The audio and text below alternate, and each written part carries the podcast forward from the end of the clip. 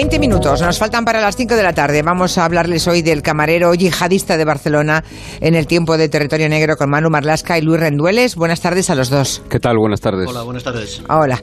Bueno, pues este hombre llevaba 12 años en España, los últimos tres trabajando como camarero en algunos restaurantes aquí en la ciudad de Barcelona. La Guardia Civil lo detuvo en mayo, me acuerdo que aquí lo contamos. Eh, ¿Qué pasó? Pues que la Guardia Civil advirtió que este individuo había jurado ya lealtad al Daesh y había recibido la orden de matar cuanto antes. Eh, hoy Manu y Luis van a contarnos, van a desvelarnos parte de la documentación, documentación para matar que este hombre tenía ya en su ordenador y era cuestión de a lo mejor de días o de horas que lo intentase. Se llamaba Mohamed Yassim Amrani. Es marroquí, está obviamente encarcelado desde el mes de mayo que lo detuvieron. Contanos un poco la historia de cómo la policía lo descubre todo. Sí, Amrani tiene 34 años, había llegado a España de forma ilegal. Se cree que en una patera cuando tenía 22 años, cuando era muy joven. Eh, durante muchos años en Cataluña trabajó mucho, lo pasó mal, bordeó la indigencia, llegó a dormir en la playa de la Barceloneta algunas noches, dentro de algunos cajeros automáticos. Finalmente logró los papeles para trabajar en España. Fue camarero, lo decías tú, fue también cocinero en algunos locales del Puerto Olímpico. Y el último era el cuando estalla el coronavirus, un camarero en el, en el Puerto Olímpico. Desde hacía justo esos tres años, Anrani estaba en el radar de la Guardia Civil porque había dado alguna muestra de inclinaciones extremistas. Al final fue detenido en mayo y fue encarcelado en pleno primer confinamiento por, el, por, el, por la COVID. Si lo contamos aquí en aquel momento, los guardias civiles lo detienen porque ven que él viola el confinamiento, en aquel momento en que estaban las ciudades vacías, pues era muy visible, ¿no? Y salía por Barcelona, este hombre se grababa hablando, cantando, o sea que parecía que el atentado podía producirse de forma inminente, ¿no? Sí, no, no, no le gustaba nada a la Guardia Civil lo que, lo que estaba pasando y lo que estaba haciendo Amrani. Había perdido el trabajo de camarero y además conversaba continuamente con al menos dos dirigentes del Daesh, dos dirigentes identificados plenamente, y estos le animaban a atentar en Barcelona. Por ejemplo, le decían que se hiciese con un dron, que lo cargase de explosivos y que lo hiciese estallar en el Camp Nou, en un Barcelona-Real Madrid, por ejemplo. Pero claro. Esto antes del confinamiento. Claro, ¿eh? porque O sea, el confinamiento suspendió el fútbol. También le sugerían algo más simple, como acudir a un supermercado y apuñalar a cualquier ciudadano al azar, ¿no? Todas esas sospechas se han reafirmado ahora, ahora, meses después, con la documentación que la Guardia Civil se llevó de sus dispositivos, su teléfono móvil y su ordenador, y ha analizado. porque la Guardia Civil creo que ha encontrado dos manuales terroristas del Daesh que le habían hecho ya, que le habían enviado a este hombre a, a esa modesta habitación de un piso de Barcelona donde estaba viviendo, ¿no? Dos documentos con instrucciones claritas para matar, instrucciones muy precisas, podemos decir. Sí, sí, los investigadores de la Guardia Civil están, digamos, acostumbrados, si es que se puede estar acostumbrado, a encontrar manuales terroristas en poder de los yihadistas que detienen en España, ¿no? Pero generalmente son libros de texto de lo que ellos llaman el departamento de I más D más I de Daesh, del Estado Islámico, y lo normal es que sean textos donde se explique al aspirante asesino cómo cometer sobre todo atropellos con muertos, incendios y apuñalamientos. Pero en el caso de estos manuales que tiene Mohamed Anrani en su, en su piso de Ciudad Bella, el manual es muy novedoso porque de hecho es la primera vez que se ve en España un manual tan completo para cometer atentados con venenos. Con venenos, ¿eh? Mm. Atención. ¿eh? El documento que, que recibe, como muchos otros, llega a través de un grupo de Telegram donde le han enviado eh, ese documento sus, digamos, podemos llamarles tutores terroristas, ¿no? Eso es. Y eso el es. título, solamente el título del documento, a mí ya me resulta mm, muy inquietante. Bueno, pero no puede ser más explícito, ¿eh? Guerra de venenos, cómo convertirte en envenenador. Ese es el título. Es un documento de 15 folios en el que se va guiando al futuro terrorista por el mundo del veneno. Vamos a leer textualmente algunos pasajes de lo que tenía en su cuarto este camarero de Barcelona. Tu mano mata, de la forma más sencilla. El primer paso, le aconsejan, es comprar cianuro en una tienda y le sugieren que diga que es para una plaga de ratones, por si alguien pregunta además. Después, le sugieren en este manual que pruebe las dosis de veneno necesarias empleando, por ejemplo, un conejo, porque la presión sanguínea de este roedor es similar a la de las personas. Cuando sepa la dosis que necesita para matar, le recuerdan que se coloque guantes, que use el algodón para untar el veneno y ya está todo listo para matar. Y ese manual terrorista lo que propone hacer con esa dosis de cianuro es tremendo. Le dicen al camarero yihadista de Barcelona que lo use para atacar a cualquier persona, ¿no? Cualquiera, al azar. Eso es, eso es. Que salga a la calle en Barcelona y le ponen dos ejemplos de, de cómo hacerlo. O bien puede meter ese cianuro en la puerta de cualquier coche o inyectarlo en un conducto del aire acondicionado de una oficina, de un edificio, y en este último caso le sugieren que compre también un par de pesticidas que se venden legalmente y fácilmente en España, le enseñan cómo moler esos pesticidas en casa y luego le sugieren que lo inyecten en el conducto de aire acondicionado de cualquier edificio. El documento asegura a este lobo solitario que si lo hace bien, si lo hace siguiendo el manual que le han enviado desde Siria, Todas las víctimas que respiren en su casa, en su coche o en su trabajo ese aire que él ha envenenado, al 50% morirán. Y eh, ese mismo manual para cometer atentados con venenos que la Guardia Civil ha recuperado a este hombre también propone cosas más tremendas como ir con esos venenos a los supermercados en plena época de confinamiento, ¿eh? hay que hacerse cargo de eso. Eh, no vamos a entrar en muchos detalles para no dar tampoco ideas demasiado precisas, pero sí que vamos a leer lo que los dirigentes de este curioso departamento de I+D del Estado Islámico le proponen. Dicen, solo tienes que ir al supermercado donde compran los cerdos, se refiere a los ciudadanos occidentales, a los infieles, a los kufir para ellos. A partir de ahí propone varias formas de envenenar los alimentos de las personas que acuden a los supermercados. Una es directamente rociar con ese veneno algunas frutas y verduras fácilmente asequibles en los estantes de las tiendas. Y otra alternativa es echar directamente el veneno sobre la compra que algún ciudadano lleve ya en el carrito. Y basta que se le eche un poco de ese cianuro a una hortaliza o a una... es que no sé, me estoy horrorizando. Si uno comete la imprudencia de no lavarla, sí. Ya, ya, ya, ya. Bueno, pero eh, claro, digamos, aquí la parte buena es darse cuenta de cómo es la lucha antiterrorista ¿eh? que tenemos actualmente. O sea, en algún lugar de Siria alguien está contando y convenciendo a un camarero en paro en Barcelona eh, cómo puede matar y causar el terror en una tienda de España. Y lo más interesante aquí, lo más importante es que la Guardia Civil lo detecta y llega a tiempo. Exacto, y esa era, eh, según los investigadores de la Guardia Civil, la idea de Daesh, ¿no? Los que están dirigiendo como marionetas desde lejos, ¿no? Querían utilizar a este hombre, sus manos, para generar terror, caos, pánico. Imaginemos, Julia, lo que ocurriría en pleno confinamiento la primavera pasada, en esos meses de miedo, si alguien inyectara veneno en determinado producto de un supermercado. Los jefes de Daesh ya se encargarían luego de elegir qué supermercado, de qué país y qué productos se podría envenenar. Por ejemplo, algún producto que contenga mantequilla de cerdo o cualquier cosa prohibida para los que llaman ellos buenos musulmanes.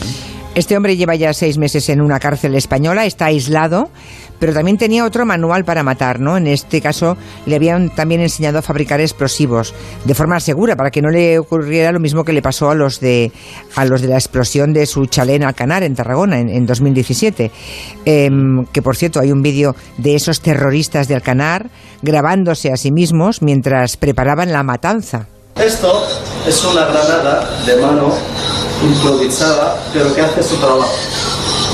El presupuesto de cada una no sé cuánto es porque todo lo que tenemos lo he traído de mi trabajo, con fuerzas.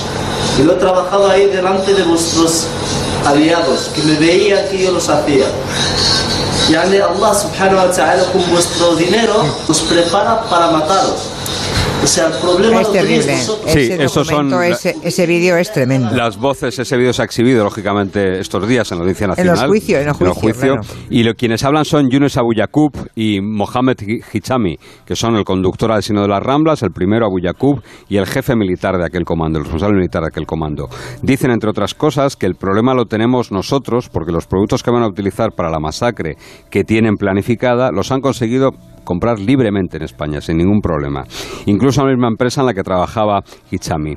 Todo se les torció, recordemos, cuando se estaba secando el explosivo en el chalet de Alcanar y por eso el atentado se cometió finalmente en la Rambla, se improvisó, porque su idea era otra aún mucho más letal.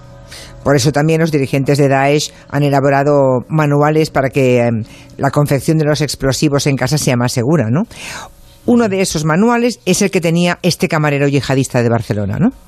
Sí, el último que se sepa. Se llama Curso de Principiantes para la Juventud Lo recibió, igual que el tutorial de venenos del que hemos hablado antes, de dirigentes de Daesh desde Siria a través de otra cuenta de Telegram. Este manual de explosivos son 26 folios en los que se va explicando, como si fuera un libro de química, cómo se pueden hacer en casa explosivos letales de forma muy segura. Por ejemplo, fabricar un cóctel Molotov sería lo más sencillo, o bomba de magnesio, lo más complicado. Constantemente se, van siguiendo pasos y se van dando consejos a los terroristas, donde quiera que estén, para que eviten errores mortales como los que por suerte sufrieron los inquilinos de Alcanar en, en 2017. Y por lo que me habéis contado, es un manual bien estructurado, ¿no? Con, con muchos detalles, bien hecho, digamos. Sí, probablemente las publicaciones más antiguas que hay eh, del terrorismo, y no hablo solo del terrorismo yihadista, sino del terrorismo en el mundo, hay un libro que todavía sigue utilizando que se llama el libro de, cocina del, anarquista, que es otro manual de explosivos, mm. pero recordemos que la Guardia Civil ya había visto otros manuales de carácter yihadista. Recordemos que, por ejemplo, los terroristas del 11 de marzo, los que atentaron en Madrid, en las estaciones de Madrid, ya tenían uno en el año 2004 con consejos para fabricar en casa el peróxido de acetona, aunque decidieron no arriesgarse cuando vieron que podían conseguir explosivos sin ningún problema de una mina asturiana. ¿no? Este manual, el de ahora, el de 2020, incorpora muchas precisiones técnicas, muchísimas medidas de seguridad para que no les ocurra lo que pasó en Alcanar cuando fabricaban el TATP, el conocido como madre de Satán, que es un explosivo tan eficaz como inestable. El gran problema del TATP es que es un explosivo muy inestable y que una pequeña diferencia de temperatura o una, una mala manipulación puede hacer que ocurra de Alcanar. ¿no? A veces revientan las manos de los seguidores de Daesh y por eso la organización está editando estos manuales para evitar accidentes. En este manual en concreto se precisan las cantidades de fertilizante precisas, el tipo de mezclas, los recipientes que deben usarse. Se habla hasta de pistolas de juguete de los niños para cometer los atentados. Es toda una guía, todo un, un catálogo sobre cómo asesinar. Y estos días, además, es, como ya decíamos, está juzgando en Audiencia Nacional a dos de los terroristas que sobrevivieron a todo, digamos, y también a un tercero que podría ser un posible colaborador, ¿no? Sí, son tres casos diferentes. Uno de ellos, Mohamed Howley, lo tiene bastante mal. Era, por ejemplo, el que grababa esos vídeos que, que, hemos escuchado, ¿no? Grababa a sus compañeros con los explosivos en la cintura, anunciando sus planes. Sobrevivió a la explosión del chalet, fue llevado al hospital y no fue hasta después del atentado de las Ramblas cuando habló. Otro de los acusados, Driso Kabir, era hermano de uno de los terroristas que murió en, en Cambrils, luego en un tiroteo. Eh, Driss está jugando la baza en el juicio de que era bebedor, pecador, poco religioso, pero no está claro su papel. Parece que viajó a Marruecos para purificarse y fue él, de hecho, quien alquiló la furgoneta con la que se cometió el, atropello masivo de las Ramblas. ¿no? Puede ser que supiera todo lo que iba a ocurrir y que finalmente no se atreviera a participar. Y el tercero es un posible colaborador, un carnicero de Castellón, amigo de alguno de los asesinos, que les dejó, les prestó la furgoneta en la que ellos llevaron explosivos, bombonas de butano, kilos de pintura y muchos otros elementos al chalet de Alcanar. Veremos. Y en esa misma ciudad, Mohamed Amrani también ya estaba planeando masacres nuevas, ¿no? Guiado por eh, ordenador, por mm. la cuenta de Telegram desde mm. Siria.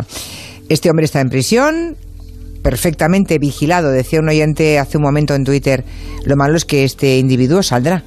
Bueno, sí, claro, saldrá como todo el mundo, ¿no? Acaba saliendo. Pero Amrani está en un régimen que se llama FIES 3, que, es el régimen más extremo que hay dentro de la cárcel. FIES es fichero de internos de especial seguimiento y antes se decía directamente que estaba en aislamiento, ¿no? Sobre todo está separado completamente de cualquier otro preso musulmán para evitar que los dinamice, es decir, que los radicalice, que se convierta en un elemento peligroso allí. No olvidemos que en España ya hay más presos seguidores de Daesh y lo que antes era Al-Qaeda que presos de Tarras. Ya forman más un número, eh, son más numerosos los presos yihadistas y es un colectivo muy peligroso a pesar de estar dentro de las prisiones.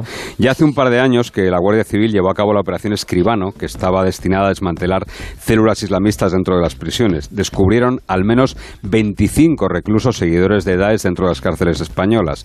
Nos tememos que no son los únicos, ni mucho menos, y que seguramente, casi con, con toda probabilidad, habrá más operaciones similares.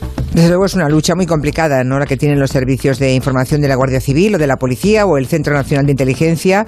Es una lucha también, no solamente de ellos, también de toda la sociedad, porque a veces eh, si vamos con los ojos bien abiertos, podemos ver indicios insospechados que luego pueden llevar a detectar un seguidor de Daesh, ¿no? Sí, nos lo decían policías y guardias civiles. No muchos seguidores de Daesh en España, como hacían muchos de Al Qaeda, maltratan a sus mujeres. ¿eh? Así lo hacía Muhammad Maladabas, que es uno de los condenados por los atentados de Madrid, con su esposa, que fue la primera persona que alertó a la Policía Nacional de que algo tramaba su marido. No la, no la escucharon demasiado. En otras ocasiones no son las esposas, sino las mismas hermanas de los integristas las que pueden dar pistas o señales de que algo va muy mal en su casa. En julio del mes pasado, en verano, la Guardia Civil detuvo a un islamista en San Vicente del Raspech, en la provincia de Alicante, que se dedicaba a difundir propaganda del Daesh camuflada en plataformas de videojuegos online. Pues bien, la investigación posterior ha descubierto que su hermana pequeña, la hermana pequeña de este islamista, habría dado señales de alarma, había intentado suicidarse. Todo el mundo pensó en problemas de una chica adolescente, de instituto, de acoso de chavales y la verdad, la que se sabe ahora por la Guardia Civil, es que el hermano la machacaba por cómo se vestía y por no ser, decía él, una buena musulmana, aunque se lo decía, como te puedes imaginar, jefa, de una manera más Ya. agresiva y con otras palabras. Mucha más, mucho más violenta. Pues eso, ojos abiertos de todos. Bueno, pues la semana que viene más, Manu Marlas Caliu Rendueles. Muy bien. Hasta el martes. Hasta el Adiós. martes. Adiós.